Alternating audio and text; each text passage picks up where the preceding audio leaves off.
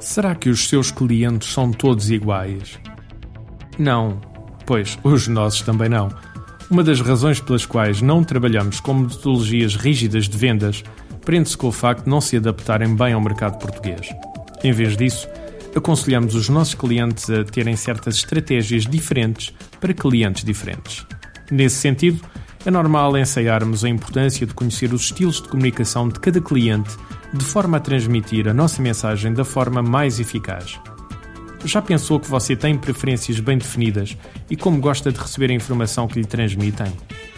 Os estilos de comunicação normalmente são separados em três áreas, três divisões: visuais, auditivos, sensitivos, também por vezes designados por sinestésicos. Se eu sou mais visual, dou mais importância a todo o aspecto visual da venda. Necessito que me mostrem imagens do produto ou do serviço, um folheto, algo que visualmente eu possa analisar. Se eu sou mais auditivo, dou maior importância ao aspecto auditivo do que me estão a transmitir.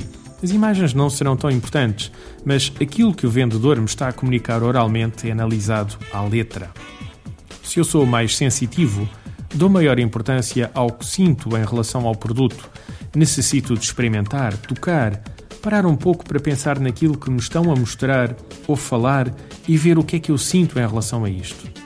No entanto, não se pode dizer que uma pessoa é somente visual, auditiva ou sensitiva. Isso será o maior erro que se pode fazer. Todos nós temos um sentido primordial de captação de informação e um acessório, e podemos passar de um estado para o outro ao longo do dia. Mesmo quando os clientes o abordam, por vezes dizem-lhe a forma como gostariam de comunicar. Quer um exemplo? Gostaria de ver alguns produtos. Que estilo acham que o vosso cliente está a querer comunicar? Visual, claro que sim. Gostaria de falar com alguém sobre os vossos produtos. Este, este é auditivo, claro gostaria de experimentar este produto. Este finalmente é sensitivo. Neste momento é capaz de já estar a pensar: e o que é que isto me serve na venda? Tem razão em fazer esta pergunta. Existem diversas aplicações desta técnica nas vendas, mas dado que não temos tempo de falar em todas, pense apenas nesta situação. Uma pessoa visual tem tendência a falar mais rápido que uma pessoa sensitiva. Normalmente, tem um ritmo mais acelerado, gosta de funcionar com maior rapidez do que uma pessoa sensitiva. Até em termos de movimentação corporal, eles são mais rápidos.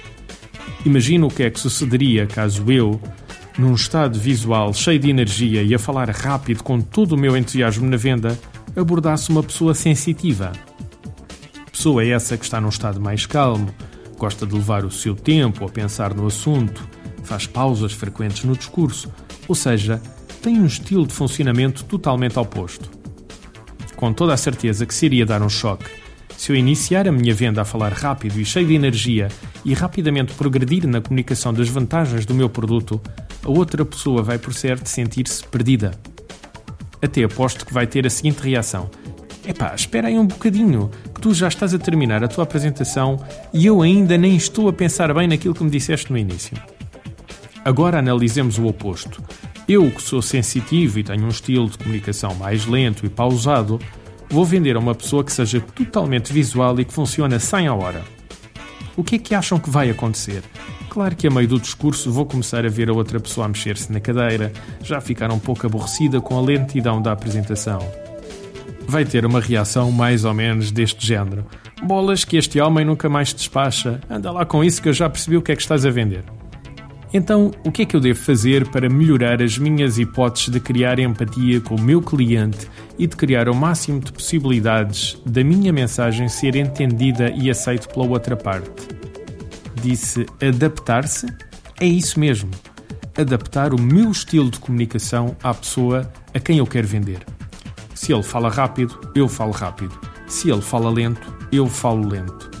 Vai ver que a comunicação e a sua venda ficam muito mais facilitadas. E isto é só a ponta do iceberg.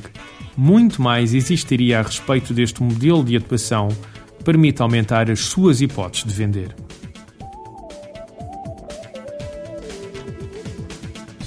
Artigo de José Almeida, locução de João de Souza, produzido nos estúdios da Universidade Autónoma de Lisboa Procure mais recursos no site ideiasedesafios.com.